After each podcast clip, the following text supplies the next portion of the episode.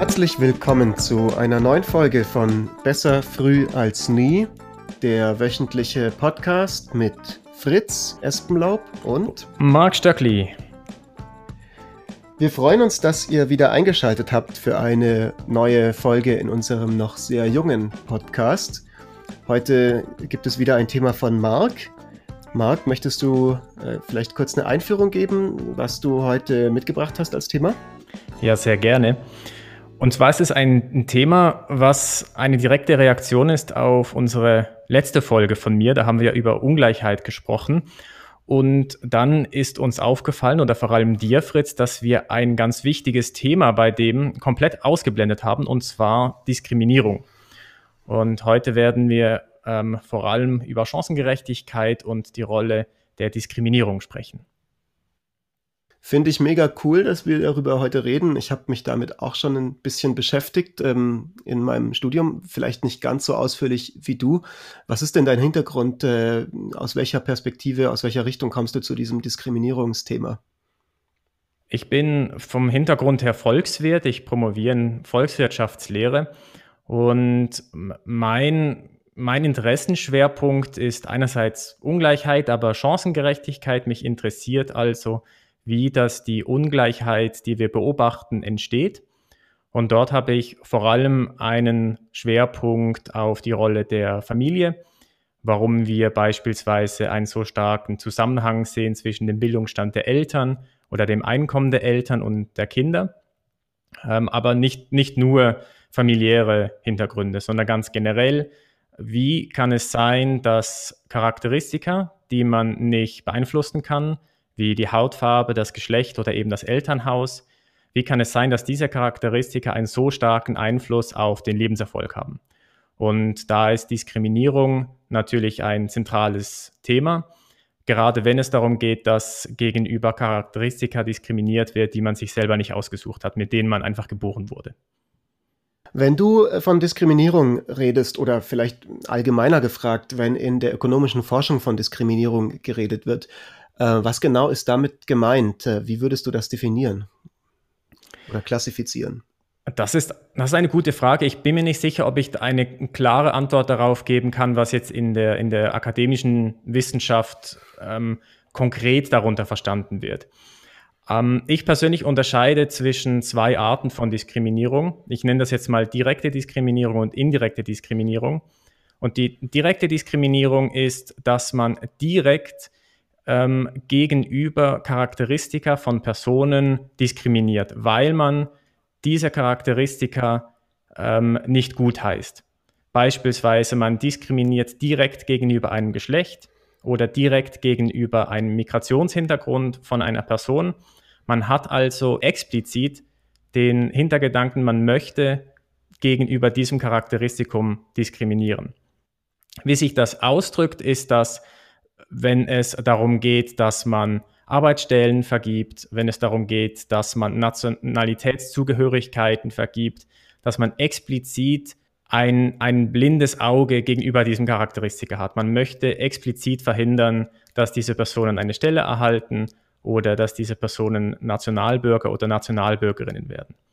Und die indirekte Diskriminierung ist im Prinzip verwandt damit, aber auch etwas komplett anderes. Und das sehe ich eher als die Form der Diskriminierung, die dadurch entsteht, weil, weil wir ein gewisses System haben, die diese Diskriminierung begünstigt.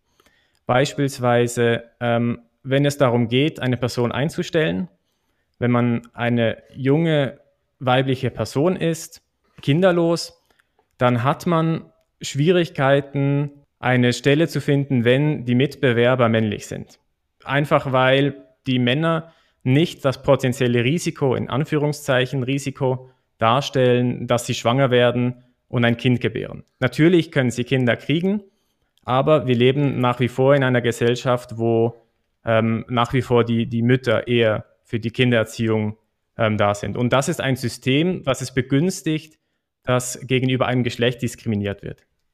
In, in dem Fall meinst du äh, potenzielles Risiko aus der Sicht des Arbeitgebers, dass er sagt, wenn ich jetzt diese Person einstelle, muss ich davon ausgehen, dass in den nächsten ähm, Jahren, die mir eben aufgrund von äh, Elternzeit äh, ausfällt als Mitarbeiterin ähm, und oder Mitarbeiter und äh, und deswegen ich als Arbeitgeber oder viele Arbeitgeber eine, eine hm, statistische Überlegung anstellen und sagen, dann stelle ich lieber den Mann ein, wo ich stärker davon ausgehen kann, dass der mir nicht ausfällt. Ja, ganz genau, ganz genau. Das ist, das ist eine Diskriminierung aus Sicht des Arbeitgebers oder der Arbeitgeberin und die kann bewusst sein, die muss aber nicht.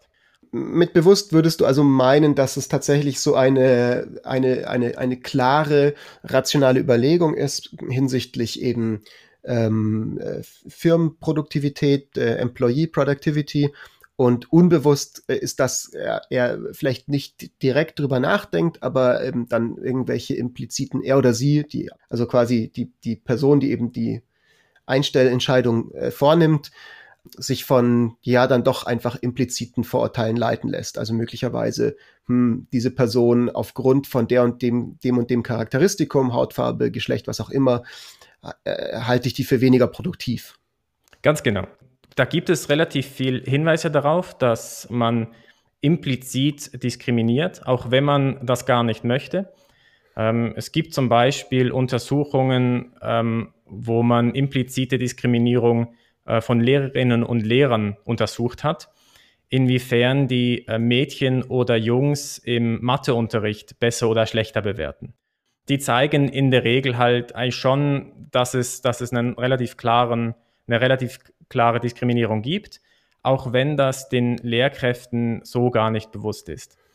Und, und das ist natürlich ein, ein, super, ein super Problem.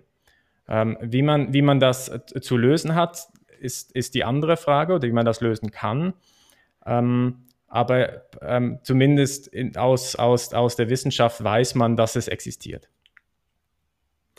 Vielleicht noch mal ähm, kurz äh, für die Hörer, die sich auch schon mal mit diesem Thema ähm, äh, auseinandergesetzt haben. Vielleicht sind die auch mal über die Begriffe statistische Diskriminierung und sogenannte Taste Discrimination, also Geschmacksdiskriminierung im weitesten Sinne, gestolpert. Das sind die Begriffe, die ich kenne aus den Arbeiten, die ich bisher zu diesem Thema ähm, gelesen habe oder auch eben selber gearbeitet habe.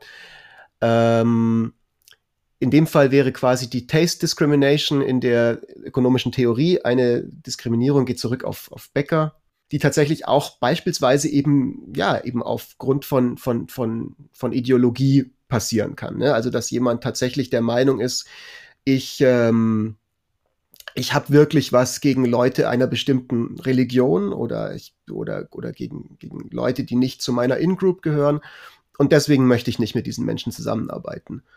Und äh, die statistische Diskriminierung, darunter fallen dann eher so Sachen wie, äh, ja, also diese, diese Schwangerschaftserwägung, die wir gerade, von der wir gerade geredet haben. Was mich jetzt kurz interessieren würde, wenn du von indirekter Diskriminierung redest, meinst du damit einfach statistische Diskriminierung oder noch mal was anderes? Ähm, die gehört sicher dazu. Also die statistische Diskriminierung entsteht dadurch, dass man Unsicherheit hat über, in, in dem Beispiel, den wir, das wir jetzt gebracht haben, man hat Unsicherheit über die Bewerberin oder den Bewerber. Man weiß nicht, ob diese Person ein, ein Kind gebären wird demnächst. Und aufgrund dieser Unsicherheit tendiert man dazu, äh, den Mann einzustellen, weil man da aus statistischer Sicht her weiß, es ist unwahrscheinlicher oder es ist erstmal unmöglich, dass der, dass der, dass der Mann ein, ein Kind gebärt.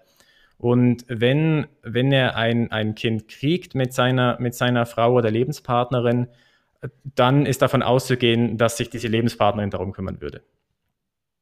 Und ob das jetzt das Gleiche ist, ähm, nicht unbedingt. Äh, was ich unter indirekter Diskriminierung verstehe, ist noch viel breiter gefasst. Da geht es dann generell um Systeme, wie Systeme ähm, eingestellt sind. Und das muss nicht unbedingt sein, dass das Individuen sind, die Entscheidungen treffen, sondern das kann auch beispielsweise das Steuersystem sein.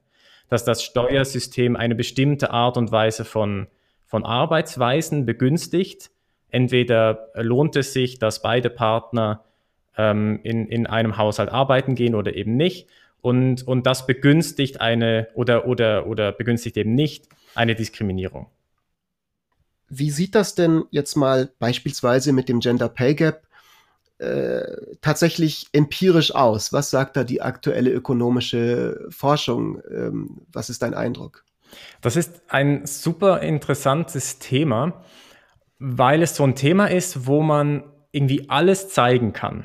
Man kann den Gender Pay Gap ähm, enorm hoch machen oder enorm niedrig, je nachdem, was man genau vergleicht. Und ich habe so ein bisschen den Eindruck, dass das in der politischen Landschaft oder in der politischen Diskussion genau das passiert. Das heißt nicht, dass, dass der Gender Pay Gap nicht existiert.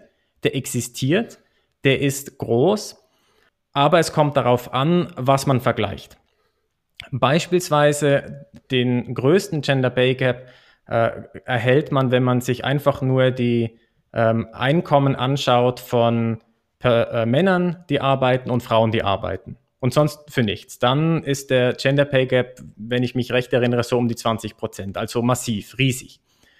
Und das hat aber damit zu tun, einerseits, dass ähm, Männer und Frauen in unterschiedlichen Branchen arbeiten und andererseits dadurch, dass die äh, Kinderbetreuung nach wie vor vor allem bei der Frau liegt, äh, arbeiten Frauen tendenziell eher in Teilzeit. Und diese Berufe, die Teilzeit ermöglichen, sind typischerweise dann Berufe, die äh, auch schlechter bezahlt werden. Das heißt, wenn man all das ähm, ignoriert und einfach nur die zwei Gruppen sich anschaut, Männer und Frauen, dann erhält man den größten Pay Gap. Aber, aber schon verglichen auf die, auf die Stunde, ne? Weil das wäre natürlich Stunde, ein weiterer, ja, genau. genau, genau weil das wäre natürlich dann sonst noch ein größerer Gender Pay Gap, wenn man einfach sagt, wir gucken uns nur die monatlichen Gehälter an und äh, ignorieren, dass es Teilzeitjobs sind und ist, ja, auf alle Fälle. Er wäre sogar noch größer, wenn man, wenn man allen Personen, die halt nicht arbeiten, einfach ein Einkommen von null zuweisen würde. Genau, genau. Dann wäre er, dann wäre er noch viel größer, genau. Also der Spielraum, den man tatsächlich als empirischer Wissenschaftler da hat, ist, ist, ist doch sehr beträchtlich. Ja, der ist sehr beträchtlich, genau. Okay, wie, wie, wie geht das, wenn man noch weiter reinzoomt? Ne? Also wir sind jetzt quasi, wir sagen jetzt, man kann nach Branchen verteilen. Wie, wie geht das weiter? Genau, jetzt können wir sagen, gut, wir, wir schauen uns ähm, unterschiedliche Branchen an. Ähm, statistisch würde man, also nennt man das, wir kontrollieren für die Branchen. Das bedeutet nichts anderes, als wir schauen uns das ähm, durchschnittliche Einkommen zwischen Männern und Frauen in Branche A an und das durchschnittliche Einkommen in Branche B und so weiter. Und dadurch kontrollieren wir raus, dass sich Männer und Frauen in unterschiedliche Branchen ähm, reinselektieren. So, ob das gerechtfertigt ist oder nicht, ist die andere Frage. Es kann ja gerade so gut sein, dass man als Frau oder als Mann in eine bestimmte Branche gedrängt wird, weil man in diesem System gar keine andere Möglichkeit hat. Stichwort Teilzeit und Kinderbetreuung. Wenn man äh, Kinder betreuen muss, gleichzeitig aber arbeiten möchte, dann muss das in der Regel über eine Teilzeitstelle funktionieren. Und das gibt es halt nicht in allen Branchen. Und das gibt es vor allem auch nicht in allen ähm, Lohnklassen. Ist das ein Beispiel für indirekte Diskriminierung, dass es das nicht gibt? Das würde ich genau als, als eines der Paradebeispiele für indirekte Diskriminierung sehen. Mhm.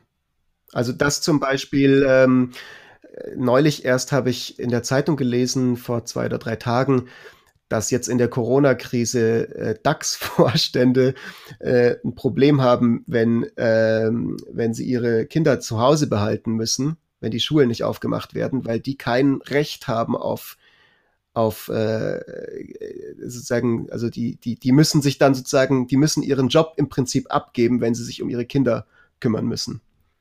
Das könnte man ja auch einfach sagen, hey, auch DAX-Vorstände sollten ein Recht haben, sich äh, zu Hause um ihre Kinder zu kümmern. Absolut, absolut. Genau, das sind genau solche Dinge, die, ähm, die, die, die ein massives Problem sind. So.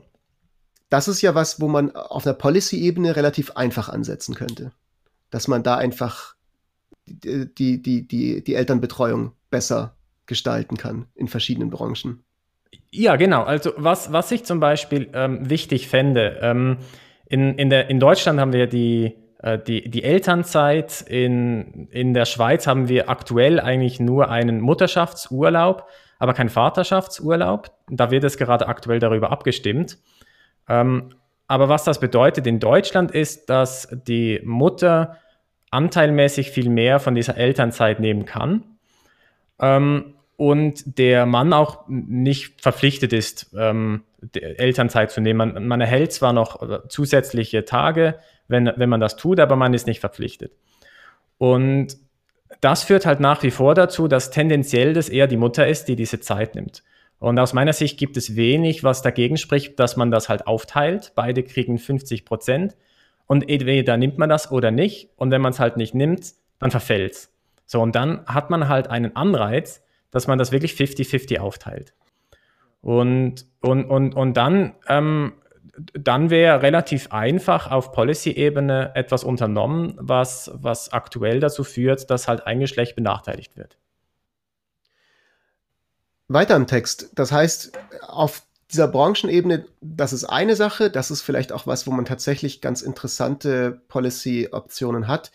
Ähm, aber es gibt ja jetzt auch noch den Faktor Beförderungen, Berufserfahrung, ähm, derartige Dinge. Das ist ja auch relevant für den Gender Pay Gap. Ja, genau. Jetzt könnte man natürlich argumentieren, gut, jetzt ist dieser Gender Pay Gap geschmälert, der ist jetzt nicht mehr 20 Prozent, sondern ein bisschen niedriger. Aber ähm, die Unterschiede sind halt einfach dadurch da, weil die Männer eher höhere Positionen haben. So, und jetzt könnte man halt noch für die, für die Hierarchiestufe kontrollieren. Und jetzt würde man DAX-Vorstände mit DAX-Vorständinnen vergleichen, man würde CEOs mit, mit, also männlichen und weiblichen CEOs vergleichen und so weiter und so fort. Dann würde der Gender Pay Gap nochmal weiter schmälern. Aber auch hier ist halt wiederum das Problem, dass wenn nicht beide Geschlechter die gleichen Chancen haben aufzusteigen, dann, dann treiben wir hier halt Schindlunder. So, dann, dann schließen wir per Konstruktion einen möglichen Kanal von Diskriminierung aus. Dass es halt eben schwierig bis unmöglich ist, mit einem Kind zum DAX-Vorstand aufzusteigen. Und, und, und, und, das, und dessen muss man sich bewusst sein. So, man muss sich bewusst sein, wofür kontrollieren wir eigentlich und welche Kanäle schließen wir dadurch aus? Welche Diskriminierungskanäle schließen wir aus?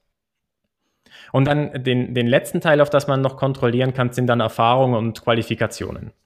So gegeben, dass man ähm, in der gleichen Hierarchiestufe ist, in der gleichen Branche, die gleiche Qualifikation hat und die gleiche Erfahrung, gibt es Unterschiede zwischen Männern und Frauen.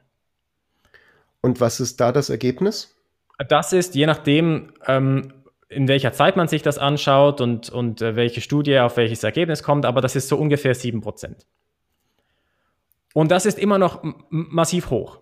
So, das sind, ich meine, 7% einfach nur, weil man das, das falsche Geschlecht hat. Jetzt muss ich mich outen. Ich hatte die Zahl 3% im Kopf, aber da bin ich dann tatsächlich wohl einfach entweder gebiased oder schlicht und einfach nicht auf dem aktuellen Stand. 7% ist eine ganze Menge. Ich glaube, ähm, ich, also ich, wie gesagt, ähm, je nachdem, in welche Studie man reinschaut, bekommt man leicht andere Ergebnisse. Die Frage ist, sind jetzt 3% und 7% statistisch voneinander noch unterschieden? Ähm, möglicherweise nicht, who knows. Die Wahrheit wird wahrscheinlich irgendwo dazwischen liegen.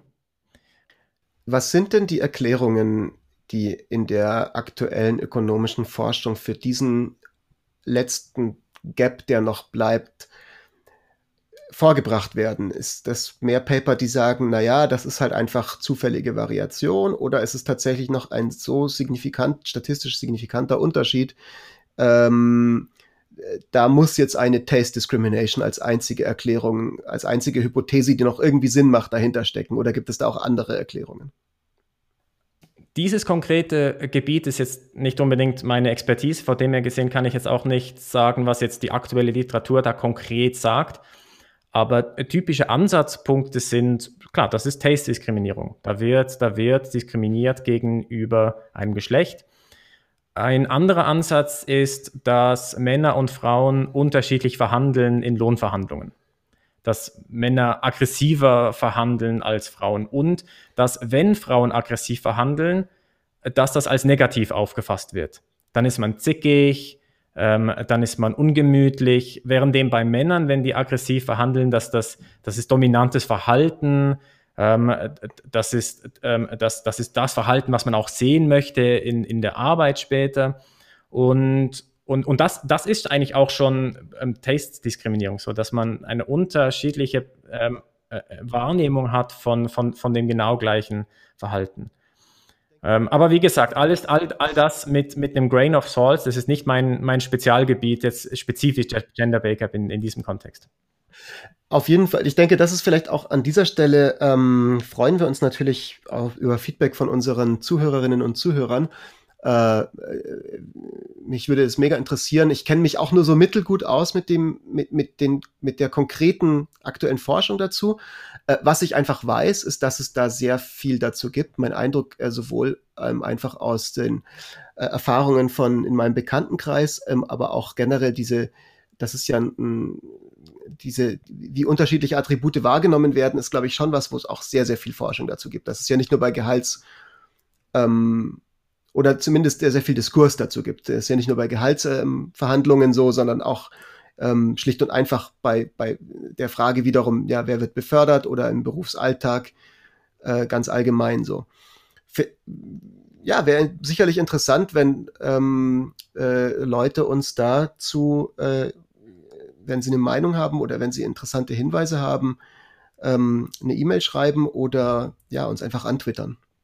Ich glaube, das ist bei dem Thema besonders wichtig, weil wir waren, also zum Kontext, Fritz und ich haben auch vorhin, bevor wir den Podcast aufgenommen haben, länger darüber diskutiert, wie es denn überhaupt ist, dass wir als zwei cis, weiße, junge Männer über so ein Thema sprechen, wovon wir halt nicht negativ betroffen sind, sondern wenn dann halt positiv. Wir sind halt genau in dem Geschlecht, was, was positiv diskriminiert wird und inwiefern wir überhaupt über dieses Thema sprechen können ähm, und sprechen wollen auch. Und ich, ich, ich glaube, es ist, das ist schon ein extrem wichtiger Punkt. Wir nehmen das alltägliche Leben im, im Berufsalltag so komplett anders wahr als Frauen, dass, dass es fast das muss fast so sein, dass wir wichtige Dinge übersehen. So, also ein Beispiel, was, was ich jetzt immer wieder anekdotisch gehört habe, ist, dass es ähm, Frauen häufiger passiert ist, dass der Chef dann gemeint hat, ja, ähm, wir haben da jetzt irgendwie einen, einen wichtigen Gala-Anlass, putz dich mal schön raus. So. So als ob man irgendwie so ein, so ein Objekt wäre, was einfach nur schön auszusehen hat. Und bei einem Mann würde man das halt nie sagen. Und, und diese Dinge, diese Dinge fallen dir als Mann halt nie auf. So, die, die, die, was, was es bedeutet, ähm, in dieser Art und Weise behandelt zu werden. Und ich glaube, da fände ich super interessant, wenn, wenn wir auch, auch anekdotische ähm, Erzählungen oder, oder, oder ähm, Erlebnisse von, von Zuhörerinnen und Zuhörern hätten, die uns, die uns da ähm, was erzählen können. Ich denke auch, was, was hier vielleicht eine Rolle spielt, ist gar nicht so sehr ähm, äh, solche Geschichten ähm, also es ist natürlich wichtig, diese Geschichten zu hören. Ähm, aber wenn man halbwegs sich ja mit gesellschaftlichen Themen beschäftigt oder generell eben auch mit äh, feministischen Themen beschäftigt und versucht da wirklich was zu lernen und zuzuhören, dann äh, sind das, glaube ich, mittlerweile wirklich hinlängliche, hinlänglich bekannte ähm, äh, Themen anekdotisch so. Also ich, ich denke, keiner von uns wird jetzt sagen, das wäre jetzt irgendwie schockierend oder neu, dass sowas passiert, ne? dass solche sexistischen Kommentare kommen, wie du sie gerade erwähnt hast. Ähm, äh, was da ich auch nicht. Das, da bin ich mir nicht sicher. Ähm, natürlich also, weiß man. Gesamtgesellschaftlich ist es auf jeden Fall was, was, was, wo, wo man mit dem Finger draufbleiben muss und wo es, wo es, wo es, nicht, wo es noch ich mein, viel zu lernen wie, gibt. Inwiefern inwiefern es auch bekannt ist. Ähm, also einfach mit, auch mit, mit welcher Frequenz, wie häufig das passiert und wem das alles passiert, dass es, dass es so enorm vielen Personen passiert. Ich glaube, das ist etwas, was das ist extrem schwierig. Also das ist viel, man, wir können das vielleicht kognitiv greifen, aber, aber das auch zu verstehen, ich glaube, ja. das, ist, das ist nicht ganz leicht.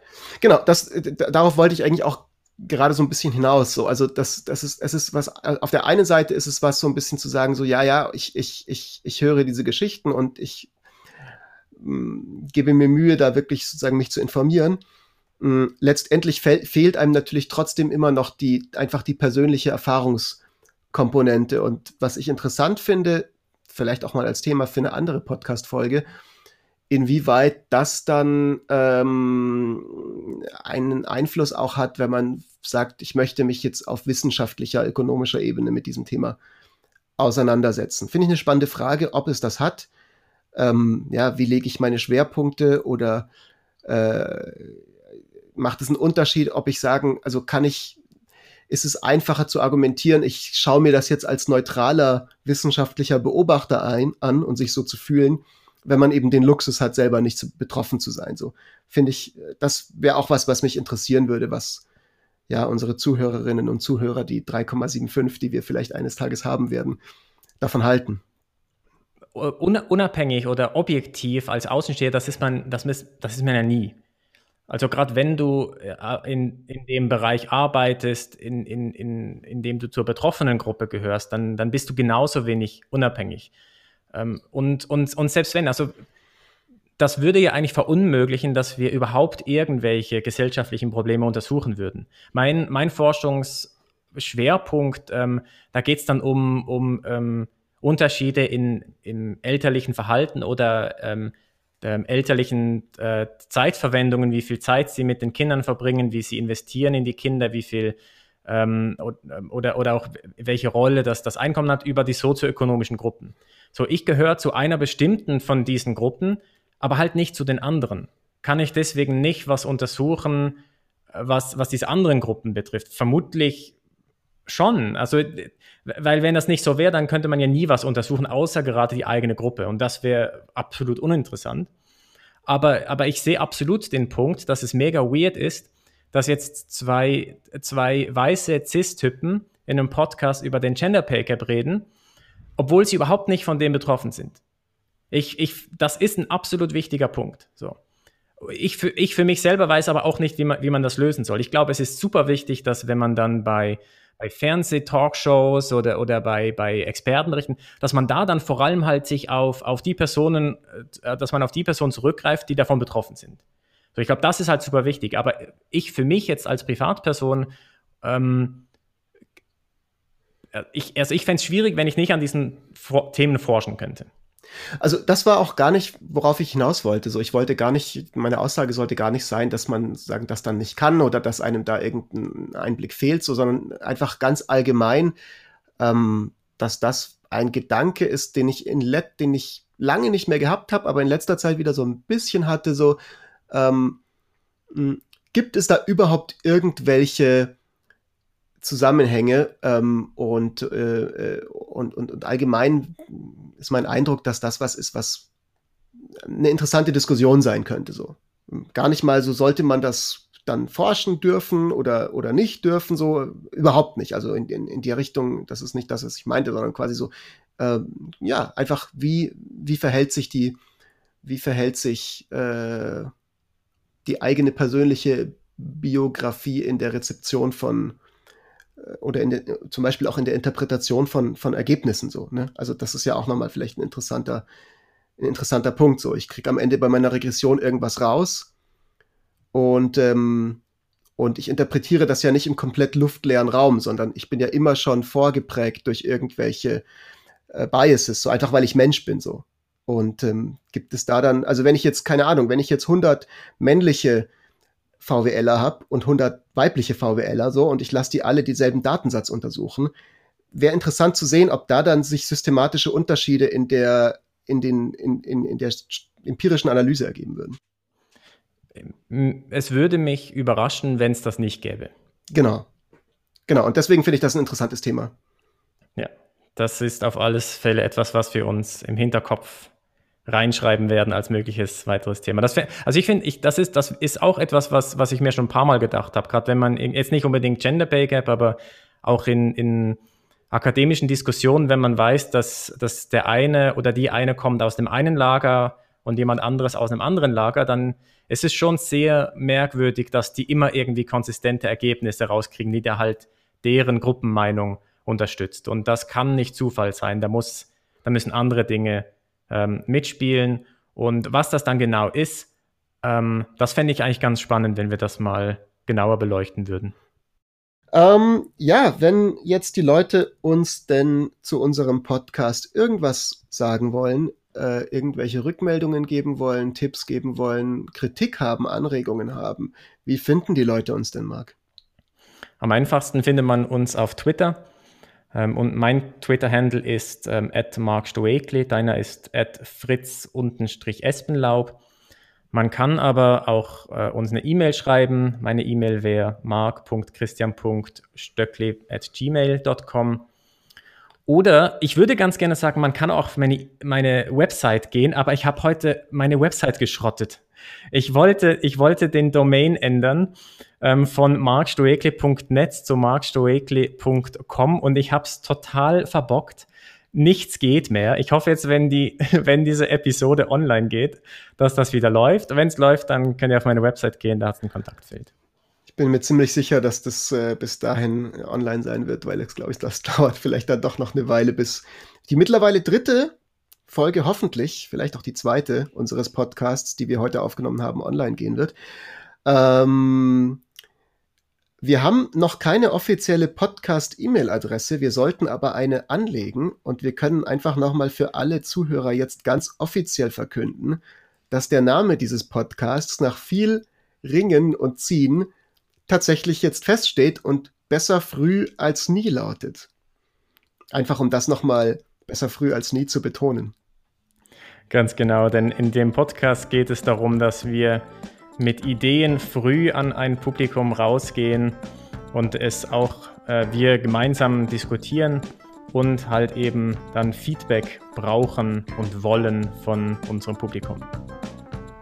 Und um das jetzt nochmal äh, dieses Motto ja auch äh, zu bedenken, würde ich sagen, beenden wir diese Folge jetzt besser früh als nie. Bis zum nächsten Mal. Bis dann.